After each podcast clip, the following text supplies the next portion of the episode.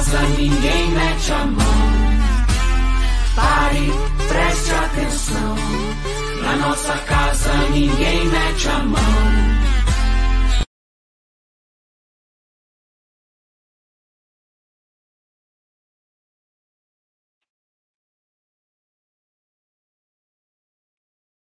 E na nossa coluna de direito animal desta semana, vamos voltar ao tema, vamos continuar o tema dos crimes contra os animais.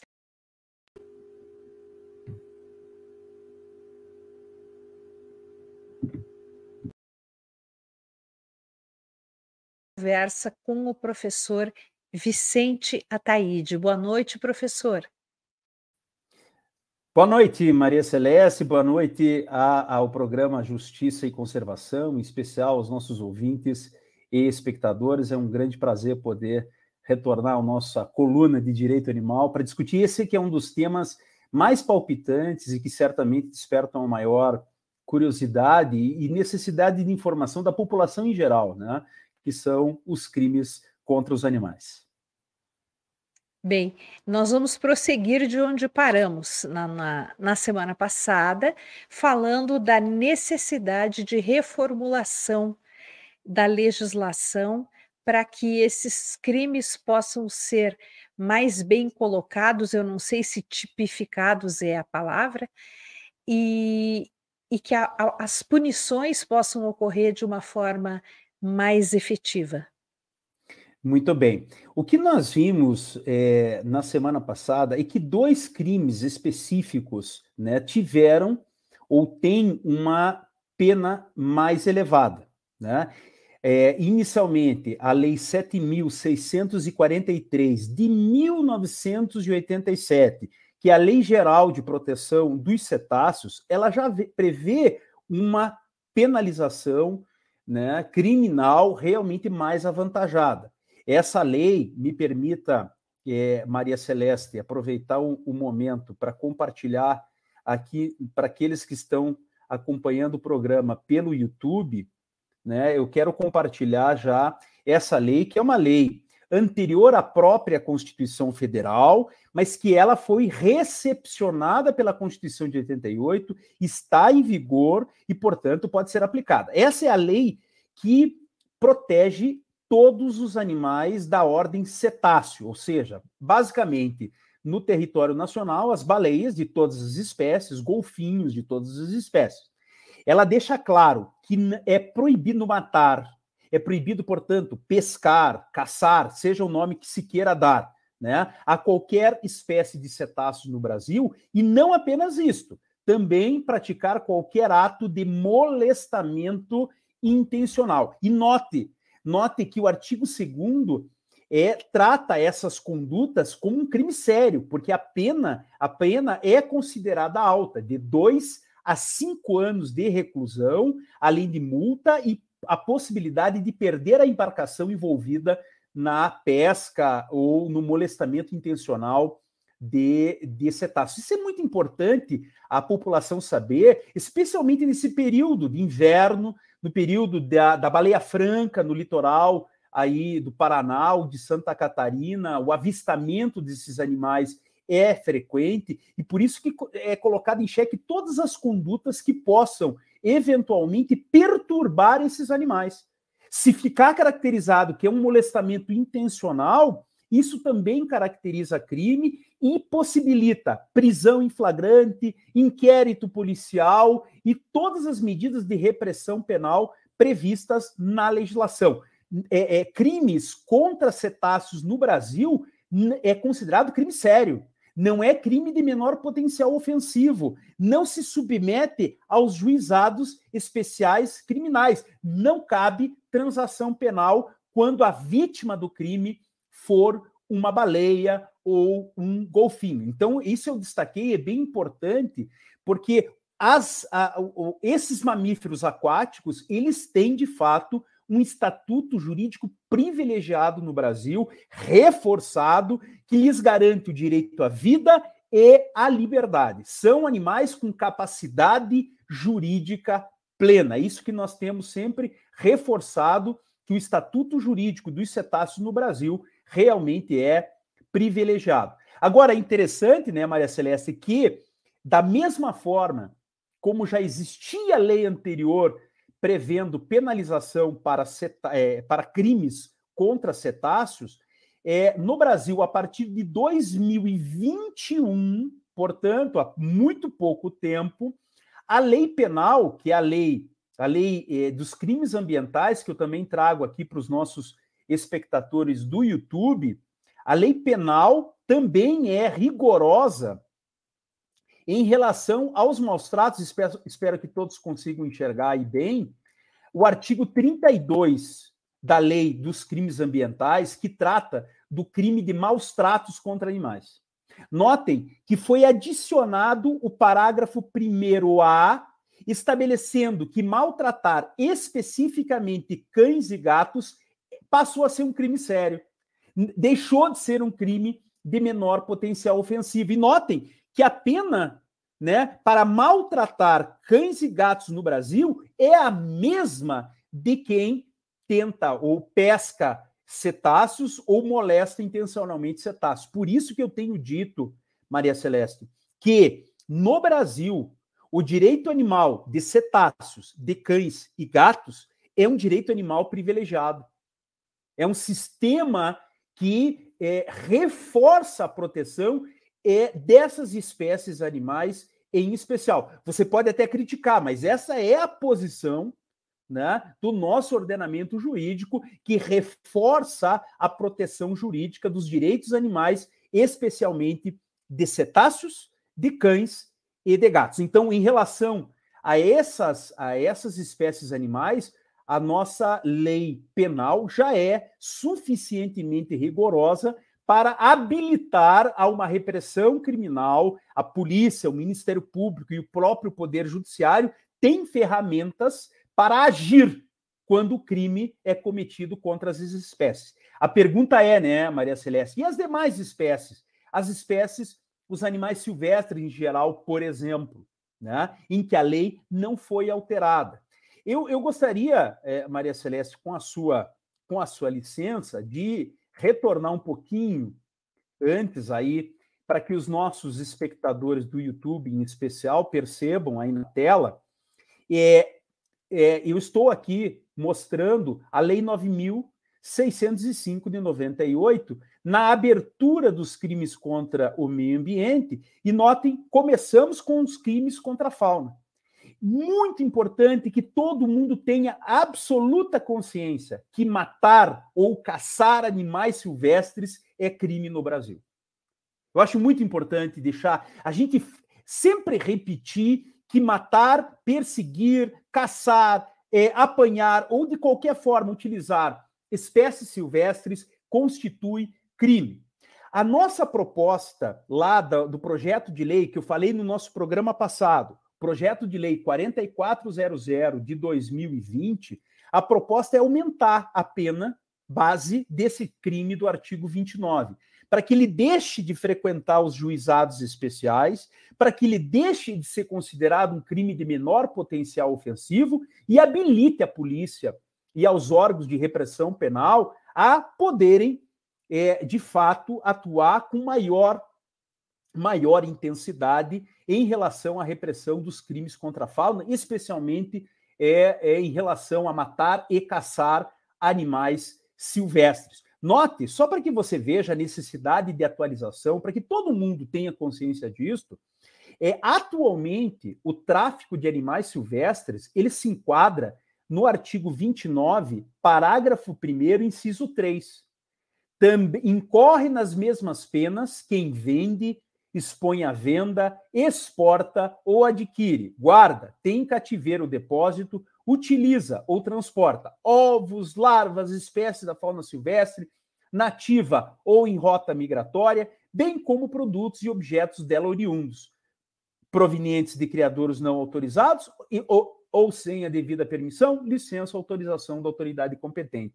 E qual é a pena para quem trafica animais silvestres. É exatamente a mesma pena do caput do artigo 29, seis meses a um ano e multa. Vale dizer, é ainda considerado um crime de menor potencial ofensivo, que se resolve por transação penal, que não admite prisão em flagrante e que dificulta né, a atuação das nossas polícias ambientais, aquelas que têm a tarefa de reprimir o tráfico. Por isso que nós também propomos um novo artigo, o artigo 29A, para tipificar melhor o crime de tráfico e criar um tipo simples, com uma pena de 1 a 5 anos, e um tipo qualificado para aqueles crimes mais graves, com a pena de 3 a 8, a 8 anos. Isso é projeto, né, Maria Celeste? Isso é projeto. Mas é, é, é importante ressaltar num programa como o nosso, para, porque exatamente nós estamos vivendo um momento político importante de eleições em que as pessoas têm que cobrar do seu candidato uma postura de compromisso com os projetos de lei que pretendem atualizar a lei dos crimes ambientais. Professor, é, me parece que é, essas alterações na lei elas vão ajudar bastante, inclusive as pessoas que trabalham na esfera policial, na repressão a esses crimes e na e na, na captura, enfim, no, no, aprisionamento das pessoas que realizam esse tipo de crime, porque são policiais de esferas normalmente estaduais ou federais, né, esfera federal ou estaduais, que se submetem a riscos imensos em áreas é, ermas, afastadas, dentro, no interior de floresta.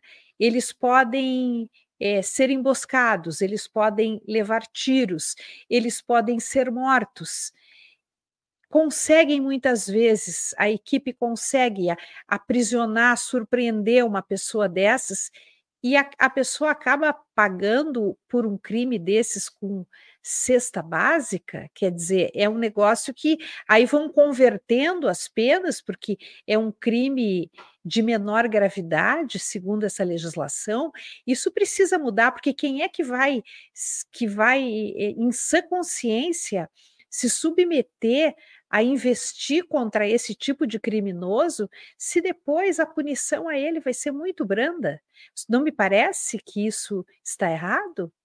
Certamente. É, o que mais precisa acontecer, né? Quantas reportagens, quantas é, é, coberturas jornalísticas têm sido feitas mostrando o sujeito lá com a cobra, né? Com a cobra que foi a, a, em Brasília, a própria cobra mordeu o, o, o traficante. É, é, quantas, quantas reportagens mostrando centenas de centenas de pássaros né, é, é sendo é, transportados em condições as mais lamentáveis. Os animais sofrem extremamente é, durante o tráfico. Né? E o quanto mais a gente precisa mostrar que existe comoção social, comoção pública, você pode fazer qualquer tipo de pesquisa de opinião que verá que ninguém, ninguém é em sã consciência, com um mínimo rigor ético, concorda com essa, essa leveza né, da repressão, essa brandura da repressão do tráfico é, é, é, ilícito de animais de animais silvestres. É absolutamente isso tem que ser pauta prioritária do Congresso Nacional, é atualizar é, especialmente as penas em relação a, ao tráfico. Isso tem que ser prioridade. Isso é, é, é inclusive é questão de compromissos que o Brasil firmou internacionalmente protocolos, convenções internacionais de repressão ao tráfico de animais silvestres. E a legislação atual não é suficiente. Já existem projetos de lei, é, como o 4400, que teve participação da academia, de especialistas na produção é, desse projeto de lei, com uma, uma justificativa cientificamente embasada. Falta apenas uma boa é, cobrança da sociedade em relação aos nossos parlamentares federais para que deem prosseguimento a esses projetos e para que eles possam realmente serem aprovados é, o mais rápido possível para fornecer os instrumentos que as nossas autoridades é, de repressão ao tráfico precisam para continuar fazendo um trabalho e para mostrar, para deixar claro né, a mensagem que no Brasil o tráfico de animais silvestres é um crime sério. É, porque senão fica aquela história do crime que compensa, né? Se o crime não, não é tipificado, não é, não é qualificado dentro da lei como sério, ele continua compensando, o risco continua compensando. E enquanto que todos nós somos penalizados junto com os animais, porque quando eles são retirados, os animais silvestres, dos seus hábitats, existe todo um desequilíbrio naquela, naqueles ecossistemas que dificilmente se recupera depois. Então, perdem eles enquanto indivíduos que têm os seus próprios direitos e perdemos todos nós, porque nós dependemos do equilíbrio da natureza para continuar vivendo. Então, me parece que isso precisa mudar e com muita urgência. Essa que é a verdade.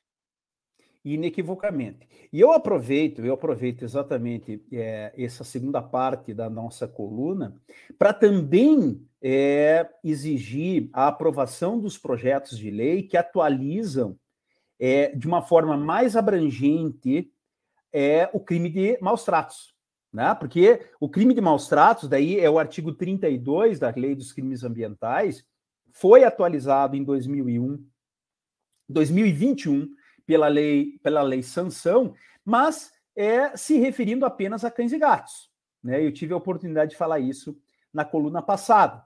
Agora nós precisamos aprovar os projetos de lei que alterem, né, o, o, o crime, a pena do crime do artigo 32 para valer para todos os animais, para que a pena é, seja alta suficientemente para habilitar a polícia e os órgãos de repressão penal a também é, poderem atuar de forma mais rigorosa em relação aos maus tratos de outros animais. Imagine você, Maria Celeste, que é, maltratar, por exemplo, o cão e o gato, a pena é de dois a cinco anos. Mas se eu, eu, eu maltratar uma onça pintada, né, ou um jacaré, ou um outro animal silvestre, a pena volta para o patamar mínimo lá de é, três meses a um ano. Como que se justifica isso? Que, que para um, um animal silvestre a pena seja menor e para o animal doméstico de estimação, o cão e o gato, a pena seja sensivelmente maior. Não, ela tem que ser tão elevada é, para todos os animais, a universalidade dos animais. Aí eu vou trazer aqui na tela também, mais uma vez, é, eu peço ao, ao, ao, ao isso, a, a, produção do nosso programa, que nos auxilie, olha aí o artigo 32. Dá para notar nitidamente a distorção. Parágrafo 1A, que foi introduzido pela lei sanção, quando a vítima do crime é cão e gato, a pena é séria dois anos a cinco anos de reclusão, multa e proibição da guarda. Quando for um outro animal, silvestre, doméstico, domesticado, vale a pena do caput, da cabeça do artigo 31, que é uma pena simples de detenção de três meses a um ano e multa, vai para o juizado especial criminal e se resolve por transação penal. Não cabe prisão em flagrante, por exemplo. Vejam, vejam, vejam vocês como seria possível é, a continuar com um sistema distorcido como esse. É, os projetos de lei já existem. É necessário força, vontade política, mobilização da sociedade para também alterar é, o artigo 32 em relação aos demais animais, para que a repressão penal seja equitativa em relação a todos os animais, sejam eles silvestres, sejam eles é, domésticos ou domesticados. E eu aproveito, Maria Celeste, a ocasião para mostrar ali no artigo 32 que o crime ele não é só maltratar. Também é crime abusar, e aqui se inclui o abuso sexual de animais, né? também é crime. Né? Aquilo que se fala como zoofilia, mas que é melhor chamar de zooerastia, é o nome tecnicamente adequado é zooerastia e não zoofilia, mas é uma forma de abuso de animais e está contemplado no artigo 32. Também é crime ferir, mutilar animais se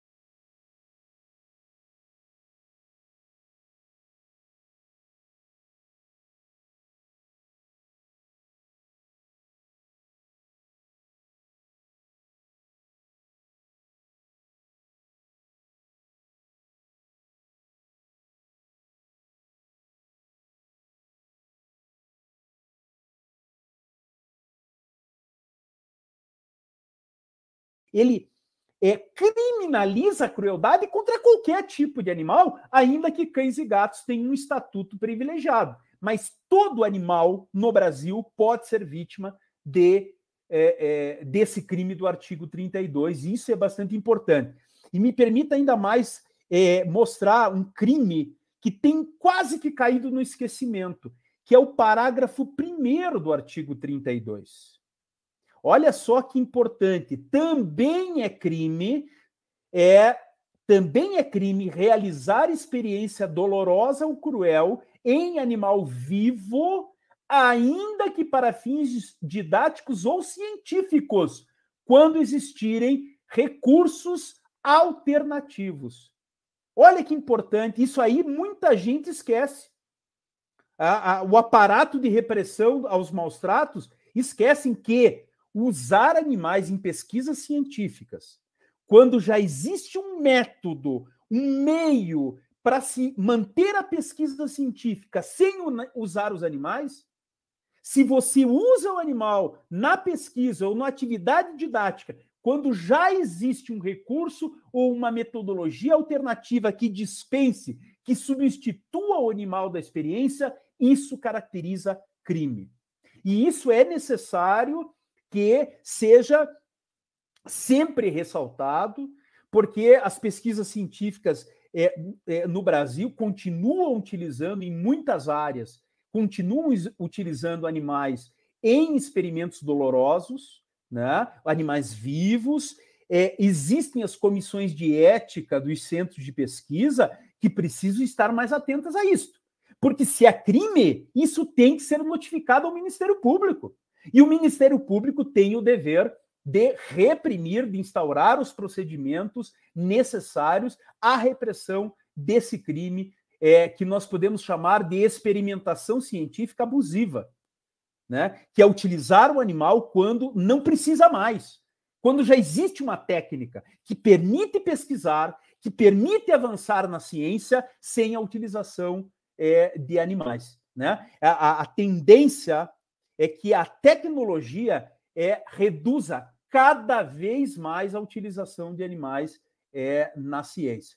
E eu, eu concluo esse tópico mostrando que se do crime de maus tratos, de abuso, de ferimento, de mutilação ou de utilização abusiva de animais em experimentos científicos decorrer a morte do animal, isto agrava o crime, podem ver aí no parágrafo 2 do artigo 32, e, portanto, a repressão penal é, é sensivelmente mais grave.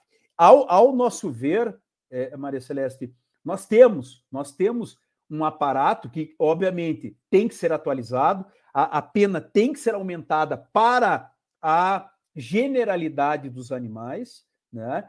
mas a sociedade, é por isso eu sempre ressalto o quanto é importante o Observatório Justiça e Conservação, que nos ajuda né, a difundir essa informação e deixar claro para toda a sociedade, essa sociedade que cobra do nosso corpo político, dos nossos parlamentares, especialmente os federais, uma atualização urgente para que a repressão a esses crimes possa se dar à altura da promessa constitucional de abolição da crueldade contra animais.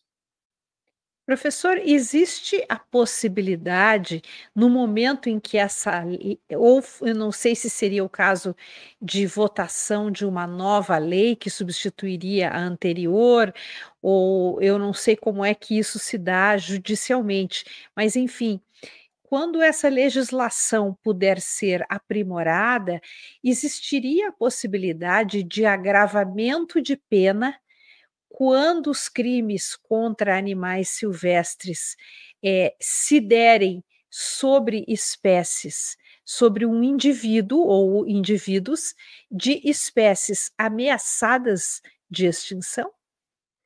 Isso hoje já é previsto, já está previsto no próprio artigo 29, parágrafo 4 que é o, eu, eu, mostrei o 29, que trata, que é aquele é, é, o tipo penal que criminaliza a matar, caçar e o próprio tráfico de animais silvestres. Ele, no parágrafo 4, diz que a pena é aumentada de metade se o crime é praticado contra espécie rara ou, ameaça, ou considerada ameaçada de extinção, ainda que somente no local de infração. Então, isso tem que ser mantido. Né? Quando nós propusemos a, o projeto 4400 de 2020, isso foi mantido e reforçado, né? porque daí você aumenta as penas em geral e mantém um tipo qualificado quando a vítima do crime é um animal cuja espécie é, esteja ameaçada de extinção ou seja uma espécie rara, né, uma espécie do bioma brasileiro, que sempre é importante é, ressaltar essa, essa, essa especificidade né, da, das nossas espécies nativas. Então, sim, e, mas eu volto a dizer, é, é a necessidade, é talvez no campo do direito ambiental, pensando direito ambiental e incluindo aí, é claro, o direito animal.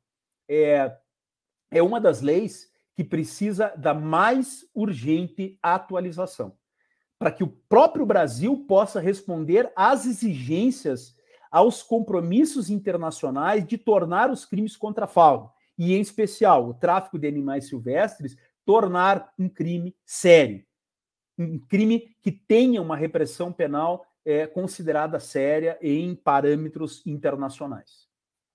Professor, e é, como o senhor acredita que vai se dar agora o, o andamento dessa questão dentro do Congresso Nacional? Quais são as perspectivas que se tem? Bem, acho que agora tudo tudo está num compasso de espera, né, Maria Celeste? Tudo é, o, agora, o agora eu quero é. dizer é depois das eleições. É, pois é. Não tem jeito. Porque nós, é, nós, nós continuamos, né?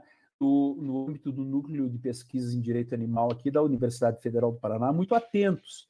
Ah, nós fazemos o acompanhamento de todos esses projetos de lei que tem, não apenas no âmbito federal, né? Nós já falamos aqui de projetos de lei que tramitam na Assembleia Legislativa do Estado do Paraná e, é, é, e mesmo em muitos municípios, e acompanhamos para é, manter é, esses projetos com um, uma, uma atenção pública, uma atenção da academia, para que eles continuem tramitando, para que haja uma, uma, uma aprovação né, com sem modificações expressivas que possam eventualmente comprometer é, é, a sua integralidade, a sua a interesa da sua proposta. Né? Esperamos, esperamos com fé que em 2023 é, o Congresso Nacional, as assembleias legislativas têm um perfil é, de maior de maior compromisso com a proteção da natureza e, nesse sentido, também com a proteção dos nossos animais. Agora, é, uma coisa é a pressão da academia, a pressão dos especialistas, a pressão dos juristas. Mas se a população ajudar e aumentar essa pressão, a coisa anda mais ligeiro. Isso a gente tem visto, né? Isso a gente tem visto acontecer aqui no estado do Paraná, por exemplo, a questão da, da, da importação do lixo. Veja que interessante esse movimento que acontece.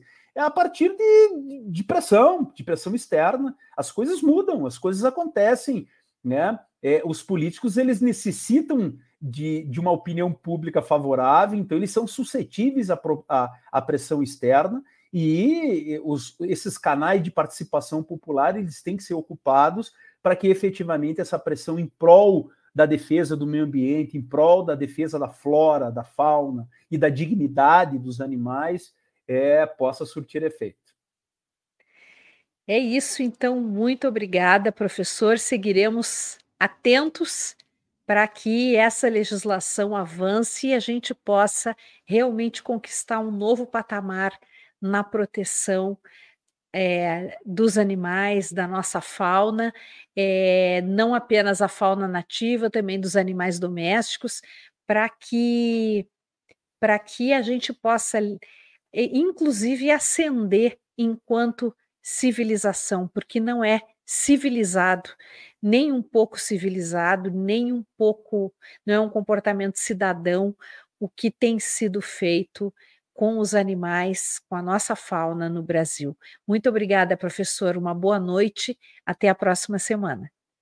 Eu, eu termino, uh, Maria Celeste, convidando a todos e a todas. Amanhã, dia 11 de agosto, é, nós também teremos uma palestra na Escola da Magistratura Federal do Paraná, que fica lá no, no bairro do AU, pertinho da OAB. Né? Vamos fazer uma palestra e, e, teremos o nosso livro, Capacidade Processual dos Animais, e o, e o livro também Direito Animal, Interlocuções com Outros Campos do Saber Jurídico, à disposição daqueles que queiram um autógrafo, queiram adquirir a obra, amanhã, a partir das 19 horas, na SMAF Paraná, é, estaremos lá para receber vocês. Muito obrigado, Maria Celeste, e muito obrigado ao programa Justiça e Conservação. Nós é que agradecemos. Boa noite, professor. Muito sucesso no seu lançamento. Valeu. Bem, vocês ouviram agora uma entrevista que foi gravada anteriormente com o professor Vicente Ataúde, Ataíde, porque hoje ele tinha um compromisso que o impossibilitava de participar ao vivo com a gente. Nós temos aqui comentários, tivemos comentários de algumas pessoas que nos acompanharam e nós agradecemos muito pela colaboração de Ângela Fernandes, Felicitas e Gien Guimarães, que estiveram conosco nessa primeira parte de hoje do programa Justiça e Conservação. Agora nós vamos conversar com Iara de Melo Barros. Ela é coordenadora executiva do projeto Onças do Iguaçu, que faz todo o monitoramento, o acompanhamento das onças do Brasil, é, especialmente na região do Parque Nacional do Iguaçu, mas também, mas também agora é, é, em outras regiões do Brasil. E gostaria de saber se a Ângela, ou melhor, se a Yara de Melo Barros já está conosco, se podemos falar com ela. Olá, Olá tudo bem? Tudo bem, Yara? Boa noite. Boa noite anoitecendo aí agora na região do Parque Nacional do Iguaçu? Sim, eu estou aqui em campo, em uma ilha no Rio Iguaçu, que a gente está fazendo um censo das onças pintadas, a gente tá, passou o dia percorrendo o rio instalando umas câmeras. Tá certo. Yara, você é doutora em zoologia pela Unesp, participa de outra, é bióloga, participa Sim. de outras ações é, que visam a conservação de animais ameaçados. Diante de toda essa sua experiência, é, como você vê hoje a situação das onças do Brasil? É, o, o, projeto Onças do Iguaçu, que eu coordeno, ele trabalha assim, especificamente na região do Iguaçu, né? no Parque Nacional do Iguaçu, que são 185 mil hectares, e em todas as 14 cidades que tem no entorno. Então, a gente trabalha na, em três linhas, né? Conservação, é, pesquisa, engajamento e coexistência, né? um projeto de conservação. Uh, mas a gente está em contato com outros projetos que trabalham com onças no Brasil e eu faço parte do grupo assessor do PAN, que é o Plano de Ação Nacional para Grandes Felinos, que é coordenado pelo SENAP, um centro do ICMBio. É uma situação preocupante. A onça pintada ela está considerada ameaçada, ela é ameaçada de extinção, mas ela, ela tem, a gente define ela como categorias de ameaça diferente nos diversos biomas. A, a, pior situação das onças está aqui na Mata Atlântica e na Caatinga, que ela está criticamente ameaçada, está ameaçada no Pantanal, está quase ameaçada na Amazônia, está extinta no Pampa. Então, a, a, essas duas regiões, Caatinga e Mata Atlântica, são regiões onde a espécie está realmente com, com, a maior, maior ameaça. Na Mata Atlântica, que é onde a gente está, tem uma estimativa de 250 300 onças no máximo né, que restam, ou seja, é, muito pouco, né? É uma espécie que está perdendo, não é só perda de hábitat, perde conectividade também entre os hábitats, isso é uma coisa, isso é uma coisa preocupante, e a caça, né, que é uma ameaça imensa. É, hoje, dentro do Parque Nacional do Iguaçu, nessa região, qual é a, a qual é a estimativa de número de indivíduos? Então, a gente tem um. É, esse, esse, o Parque Nacional do Iguaçu monitora a, a, flutuação da população de onças há quase 10 anos. Né? Então, na década de 90, quando o Peter Crouch começou a trabalhar aqui, ele estimava que tinha cerca de 70 onças, e elas foram quase todas extintas. Né? Em 2009, tinha de 9 a 11 onças, ou seja, uma, quase uma extinção local. Através do projeto, na época, Carnívoros do Iguaçu e da ação da, das equipes de fiscalização do Parque Nacional do Iguaçu, ah, esse é o Tarobá, o, a, a, população começou a crescer e hoje a gente tem a estimativa de 2020, são 24 animais do lado brasileiro, e se juntar Brasil e Argentina, que é o que a gente chama de corredor verde, a gente tem cerca de 90 animais. Isso é basicamente um terço de todas as onças da Mata Atlântica. E esse censo das onças é feito a cada dois anos. E esse ano é ano de censo, que a gente estava fazendo, a onça peca, que lindo. E o que a gente estava fazendo esse ano, esse ano, é, hoje no Rio é instalar armadilha fotográfica, porque a gente acabou de começar, começou semana passada o censo 2022. É binacional, e bianual. Então, nós do projeto Onças do Iguaçu aqui no Brasil e o pessoal do projeto Jaguareté na Argentina, a gente amostra junto uma área de quase 500 mil hectares. É o maior esforço mundial de monitoração de uma população de onças. E essa daqui é a única população de onças pintadas da Mata Atlântica que comprovadamente está crescendo, está se recuperando. Esse é o caloanão, um macho maravilhoso daqui do Iguaçu. Então é, é assim, é, é um orgulho para a gente estar tá num, lugar que tem uma população que está se recuperando, mas é também uma grande responsabilidade, né? É uma, é uma população que para poder continuar existindo, para poder se recuperar, tem que ter esforços de conservação constantes. A estimativa da capacidade de suporte do Parque Nacional só do lado brasileiro são de 50 onças. Se a gente tem em torno de 24, a gente ainda tem um longo caminho pela frente. Esse é o Caloanã, olha que espetáculo de onça você consegue identificá-los só pelo, pelo design Sim. das pintas, pelo, pela pelo, pelas pintas, gente, isso. As pintas a gente chama de rosetas, né? Elas são únicas, não existem duas onças iguais, né? Como se fosse uma impressão digital. Então nós temos um catálogo com todas as onças do Iguaçu, todas as onças já identificadas, e a cada vídeo, cada foto que a gente registra, a gente compara. Esse é o Caluanã fazendo pose para foto, que ele já é um gato famosíssimo. A gente tem aqui o Jean Guimarães está dizendo: grande Yara, parabéns pelo seu trabalho incrível e único. De Sim, fato. é o trabalho da, da equipe toda, né? Porque geralmente a gente não é, é o que eu sempre falo, nós não somos um, um projeto de pesquisa, nós temos a pesquisa como um dos componentes, mas para salvar os grandes felinos, você tem que trabalhar com coexistência. Né? Os ambientes estão cada vez, os habitats para eles estão cada vez mais encolhendo, o contato com, com populações humanas está aumentando, então a gente trabalha muito essa questão da coexistência. Né? Tem duas pessoas na equipe que estão, o Chag e a Aline, que estão o tempo inteiro indo nas comunidades, a gente já fez mais de 300 300 visitas esse ano a quase 100 propriedades. Então a gente está sempre conversando, uh, atendendo predações. A gente quer, Maria, tirar o medo dessa equação. A gente quer que as, porque ninguém vai ajudar a gente a salvar onça pintada porque ela está ameaçada. Eu falo que as pessoas vão se engajar se elas não quiserem viver num mundo onde esses olhos dourados maravilhosos não existam mais. Então a gente trabalha para mudar a percepção das pessoas, né? Que a onça não está na beira da mata esperando para pular no seu pescoço e te matar, né? Mas que ela só quer ser onça, ela quer viver, caçar, criar os filhotes dela.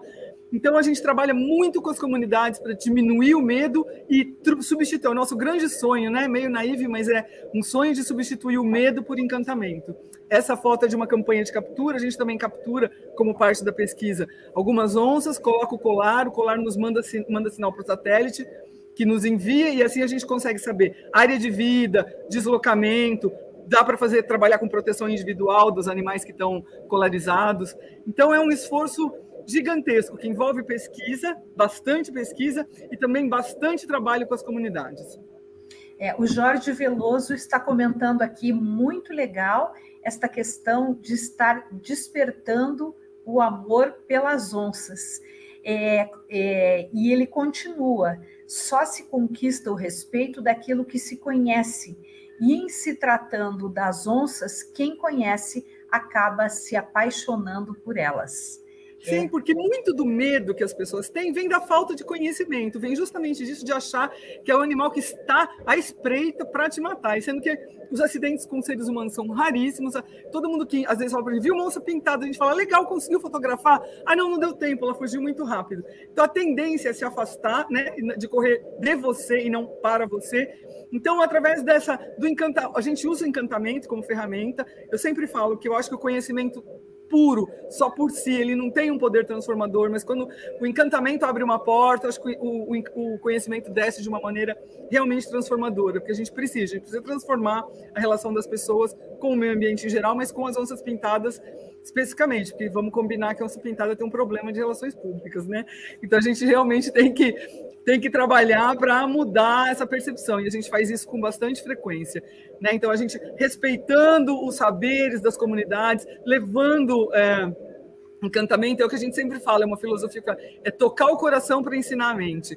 E eu sempre falo, eu tenho um slidinho brega de uma onça com um coraçãozinho, que eu falo que para salvar onça ou para salvar qualquer coisa que você queira falar, salvar você tem que falar de amor, porque as pessoas vão se apaixonar, elas vão te ajudar a salvar aquilo que elas não querem viver num mundo sem né? Simplesmente o fato de a gente só ficar falando vamos salvar porque ela está criticamente ameaçada, isso é pregar para convertido. A gente não precisa convencer a comunidade científica que a onça precisa ser salva. Eu preciso conhecer, convencer o seu Zé, que mora aqui na beira do parque, que está com medo que a onça lá vai comer o gado dele. Né? Então, são é, é, é para essas pessoas que a gente tem que falar. Né? Esse é um livrinho que a gente fez, que chama Bichos do Parque Nacional do Iguaçu, a Vida no Seu Quintal para essas comunidades que nos deixam entrar na propriedade, instalar armadilha fotográfica. Então, esse livrinho é cheio de fotos de armadilha fotográfica, para eles enxergarem também o parque através dos nossos olhos, para eles verem a, a lindeza, a riqueza de vida que tem nesse parque.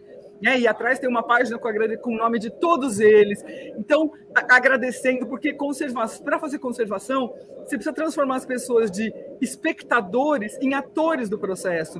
O pessoal não tem que ficar sentado esperando a gente salvar onça, eles têm que fazer parte do processo. Essa coisa do pertencimento é importante, porque o pertencimento ele engaja. A gente sempre fala isso, não são as onças do Iguaçu, são as nossas onças, de todos nós, orgulho e responsabilidade de todos nós. Aí o Tiago conversando com moradores, com o nosso onça móvel ali atrás, então entregando esse livrinho, esse livrinho está fazendo um super sucesso, está sendo uma, uma ferramenta de engajamento maravilhosa. Ah, a gente tem o um comentário aqui do Clóvis Borges, ele diz que o Paraná incorpore e valorize em suas práticas de conservação o trabalho fundamental de monitoramento e conservação dos grandes mamíferos. Parabéns, Yara. Obrigada, e depois, Clóvis. E ele completa dizendo: esforços excepcionais como os desenvolvidos pela Iara e sua equipe, a Iara faz questão Isso. de dizer, precisam ser reconhecidos e ampliados. E pois aqui... é, a gente está pleiteando com o, com o governo do Paraná a elaboração, porque a gente tem um PAN, que é um Plano de Ação Nacional para Grandes Felinos, e a gente está pleiteando que o Paraná faça o seu plano de conservação de onças de grandes felinos, né? De onça pintada. Vai ser, seria o primeiro estado a fazer um plano para a onça pintada. Vamos ver se, se isso acontece. Seria muito legal, porque aí você trabalha exatamente as especificidades e as necessidades do Estado. Ele está perguntando aqui, o Clóvis Yara, você poderia pontuar um pouco sobre a experiência de Iberá? Ah, eu não fui para Iberá ainda, né? Não... o que o pessoal de Iberá está fazendo é uma coisa muito. Eles trabalham com rewilding, né? Então, eles, eles pegaram uma, uma região que está recuperada, mas que está sem fauna, né? Sem a fauna original. E eles estão devolvendo aos poucos vários elementos da fauna. Então, arara, capivara, tamanduá, onça pintada, né? Eles estão com uma experiência bem sucedida de reintrodução de onça pintada, onças, as onças soltas que já tiveram filhotes é, na natureza. Então, uma experiência de rewilding bem, bem interessante, bem pensada, bem estruturada. Eu ainda não conheço, conheço o pessoal que trabalha, o pessoal que atua, mas eu sei que é uma experiência que tem dado certo e pode servir como modelo para outros, outros esforços de rewilding, né? É, você comentou bem no comecinho da entrevista que numa região entre, o, entre Brasil e Argentina de aproximadamente, aproximadamente 500 mil hectares, nós temos cerca de 90 indivíduos, 90 onças. Isso. Ora, como o, o Brasil tem 185 mil hectares desse. Não, o Parque dessa... Nacional tem 185 mil hectares. É, o Parque Nacional do Iguaçu. Exato, que seria exatamente a parte do Parque Nacional. Então, isso dem... e nós estamos com 25 indivíduos desses 24 indivíduos, estimativa, né? Uhum. É.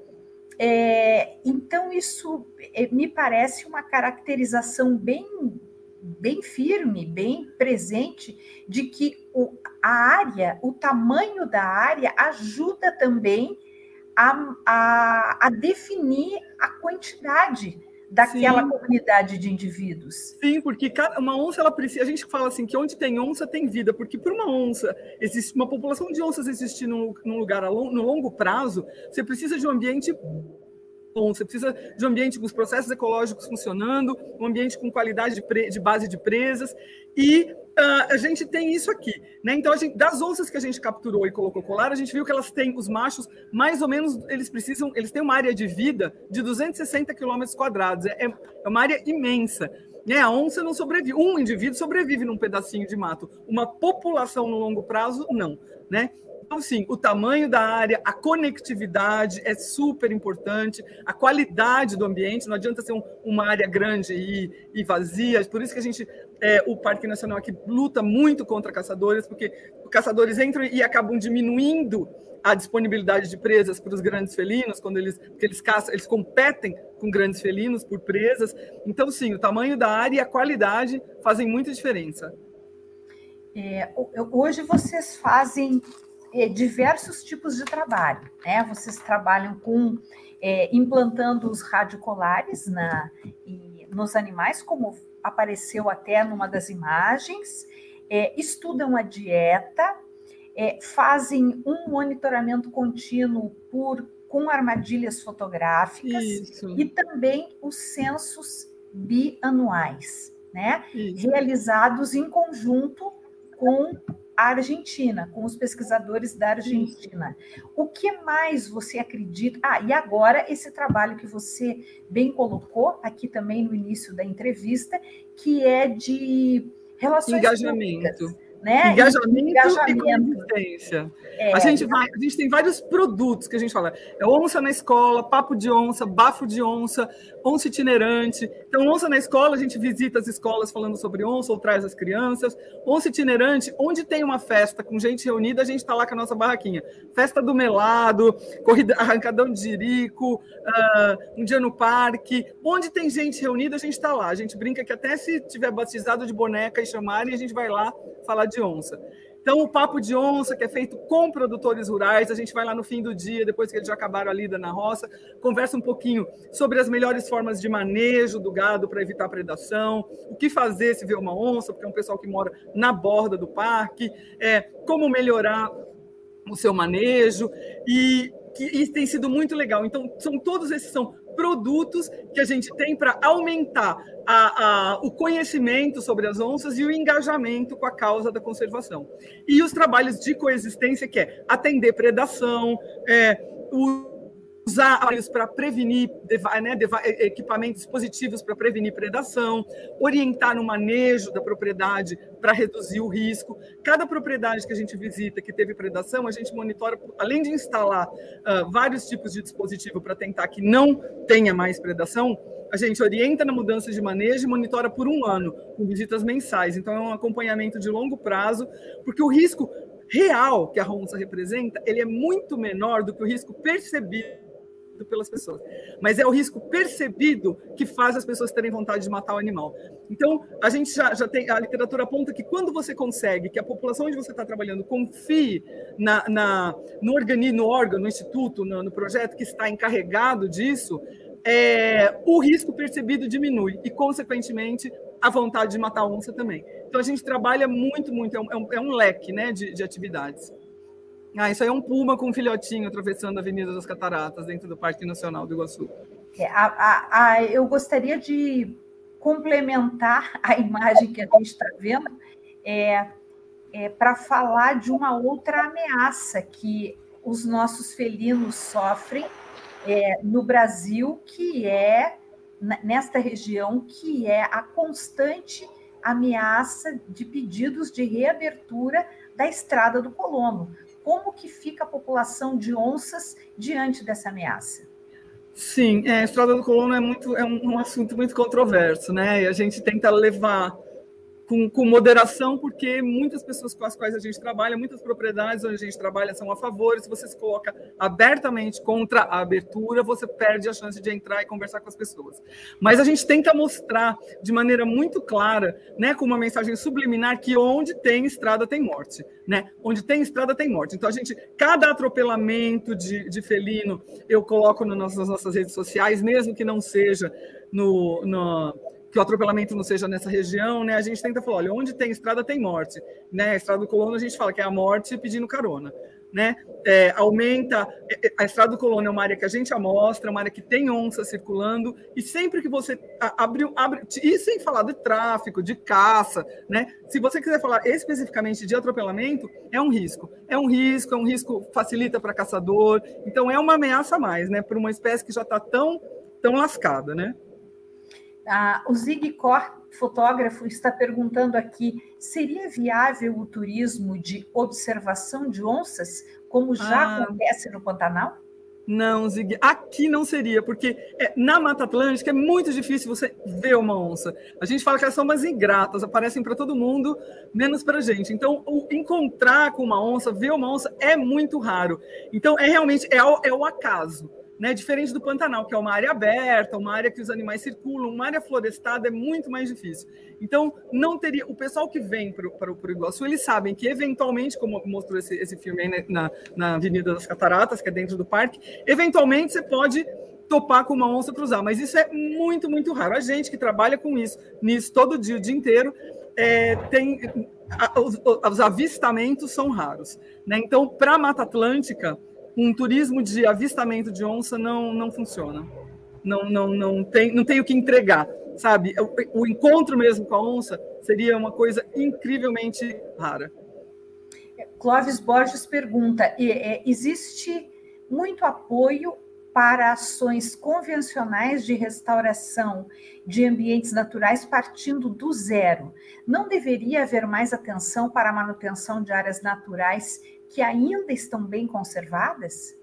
É, sim, né? Acho que ter os parques nacionais, os, os, as áreas protegidas, né? Elas estarem efetivamente protegidas e não só uma proteção no papel, é um, um efetivo, uma quantidade de funcionários que permite, permita fiscalizar né, e cuidar de uma área como essa de 180 mil hectares. Uh, e em alguns lugares a restauração é importante para criar conectividade, né? Porque para onça a gente tem uma coisa que chama JCU, que é Jaguar Conservation Unit, são várias JCUs e que na verdade o grande plano, o grande, a grande necessidade é você conseguir dentro do possível ao máximo a conexão são dessas, dessas JCUs para que você tenha fluxo gênico. Né?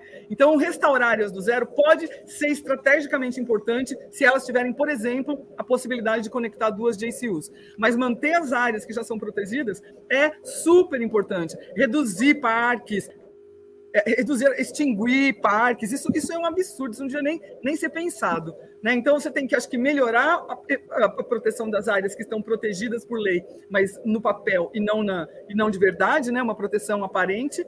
E uh, super, né? porque a gente, quando a gente dá palestra por aqui, a gente mostra o mapa do Paraná, você tem aqui o Parque Nacional do Iguaçu, um monte de coisa devastada e, e mata lá no, na, na zona costeira. Então, a gente fala, Olha, o, ilha, o, Parque Nacional do Iguaçu é uma ilha de vida no meio de um estado absolutamente lascado. Né? Se a gente não proteger esse pouquinho que sobrou, o que, que, que, vai ser? Né?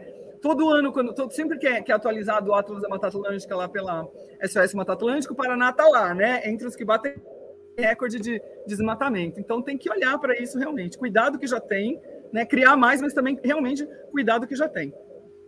O Jean está perguntando: quando estive no parque anos atrás, a caça, que é sinônimo de crime, era um grande problema dentro do parque. Como está a situação? Não, ainda é. Ainda é. Hoje, um dos pontos que a gente parou o barco para entrar na, entrou na mata para instalar um dos pontos de, de censo, a gente não pôde instalar porque tinha um acampamento de caçador. Né? Então, é um problema, é um problema grave. O ICMBio, a equipe de, de, de proteção do ICMBio está em cima disso o tempo todo, mas é difícil, são 185 mil hectares E aqui o que me dá mais. Ah, não é um lugar que tenha caça de subsistência. Não é um lugar que as pessoas caçam porque elas estão morrendo de fome. É um lugar porque elas caçam porque é bacaninha. E, e, e o, porque elas acham bacaninha. E o argumento que elas. Ai, mas é cultural. Aí a gente fala, não, colega. Muita coisa errada nesse mundo já foi considerada cultural, inclusive escravidão. Não pode ficar se escondendo atrás desse argumento, igual criança atrás da saia da mãe depois faz coisa errada. Então, cultural, a gente, à medida que você vai tendo mais conhecimento, você vai mudando né, os hábitos e a cultura. A gente fala carne de caça que enche seu prato, ela esvazia a floresta. Não é bacana você servir uma paca para seus amiguinhos, para os coleguinhas no fim de semana, né? Muita gente fala, ah, mas eu não bebo, não fumo, isso é minha cachaça. Aí colega vai beber, né? Vai beber cachaça, vai fazer alguma outra coisa menos prejudicial. Então, aqui é muito forte essa coisa da caça, porque é uma, porque é uma, é um hobby e é, e é cultural. Mas hoje a gente estava conversando aqui com o pessoal e a gente ouviu de várias pessoas que a, a, tendência da caça é diminuir porque os caçadores mais velhos estão morrendo e a nova geração não está mais ligada nisso, não está mais querendo ir para o mato caçar. Mas não sei, a gente ainda. Isso é um problema grande. A, a fiscalização do ICMBio direto apreende caçador, arma, acampamento. É um problema grande. Hoje, para as onças pintadas na região, é a maior ameaça. Existe também o fato de que muitas dessas pessoas que caçam, é, que fazem isso por esporte, entre aspas, são pessoas que têm grande influência na comunidade. A gente não está falando de pessoas simples, a gente está falando de gente com diploma na parede, de pessoas graduadas, mestradas. político, já foi preso político aqui pescando, é, caçando. Né? A gente está falando com pessoas de pessoa que tem grana. Esses dias passou na frente da nossa armadilha fotográfica em uma área aí, de costa, duas pessoas caçando super bem equipadas, sabe? Tipo, Columbo, Colômbia, tipo, mochila, botina, silenciador, não é o seu Zé descalço indo lá com, com, a sua, com a sua espingardinha matar. Não, é gente com, com grana, né? É um esporte, é um esporte caro, né? E é muito triste. Acho que isso tem que mudar, tem que, tem que, as pessoas têm que, têm que entender que isso não cabe mais, não dá mais, né? Não é Yara, mais assim. e, e quais são os grandes desafios hoje para manter essas populações de filhotes e jovens? Que tipo de ameaça sofrem os filhotes e onças jovens? Bom, as, as, onças jovens, como ameaça natural, elas têm, é, é, eles ficam até dois anos com a, com a mãe. Depois disso, eles têm que dispersar e buscar seu próprio território, né? Porque onde eles estão já tem dono. Então, as onças são territoriais. Nessa, nessa dispersão, eles podem ser mortos por outros machos. Para onça parda, eles podem acabar entrando em áreas urbanas. Eles são atropelados. Eles vira e mexe, tem a onça embaixo do tanque, onça na lavanderia. Então, de ir para centro urbano, de ser atropelado, de ser morto por outros machos e na, e, e, de ameaça antrópica, né? A gente, né? Pessoas, de se afastar, de chegar perto de áreas humanas, de ser morto, porque as pessoas. Morto porque sim. É o que a gente fala, as pessoas matam porque sim. Quando você tem medo, igual cobra, mata primeiro, pergunta depois se ela é peçonhenta ou não. Então, mata porque sim, mata porque tem medo. Por isso que eu coloco o medo como uma das ameaças. Caça, é, perda de hábitat, fragmentação, mas o medo também, porque o medo é o trigger, é o gatilho para para abate. Então, é, uma ameaça são as pessoas, né? São, é o abate por retaliação, porque ela pode ter predado, por puro medo e por essa coisa da macheza, né? Os caras se sentem muito macho quando matam mata uma onça, que eu não entendo, né? Se sentir macho com atitude tão covarde. Mas é, acho que é isso. Nós somos, né? Nossa espécie. Onça é um predador de topo de cadeia, não tem inimigos naturais. Nós somos o único inimigo e o maior. Nós somos o único predador, né? Dessa espécie. E a gente não quer viver num mundo sem onça pintada, né? A gente quer que as pessoas não queiram viver num mundo sem esses olhos dourados e, e se engajem nessa, nessa batalha, né? Porque é uma batalha. Yara, parabéns mais uma vez pelo seu trabalho e de todos os seus parceiros de equipe.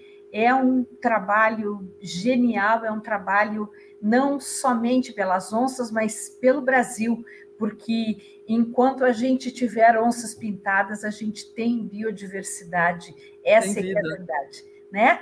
Então, muito obrigada. Obrigada pelo esforço que você fez de estar conosco nessa noite, Sim, apesar desculpa, da dificuldade terrível né? de conexão. Um grande abraço, Sim. cara. Ah, muito obrigada pelo, pelo espaço, obrigada pelo convite. E esse foi o programa Justiça e Conservação desta quarta-feira, dia 10 de agosto. Nós tivemos trabalhos técnicos de Guilherme Batista, Mayala Fernandes e João Marcelo Leal. Quero aproveitar para pedir para você que está nos acompanhando que inscreva-se no nosso canal do Observatório Justiça e Conservação, ative o sininho, faça sugestões, mande suas perguntas. Isso tudo é muito importante para que nós possamos prosseguir com esse trabalho. Um grande abraço a todos, uma boa noite e até amanhã às 18 horas.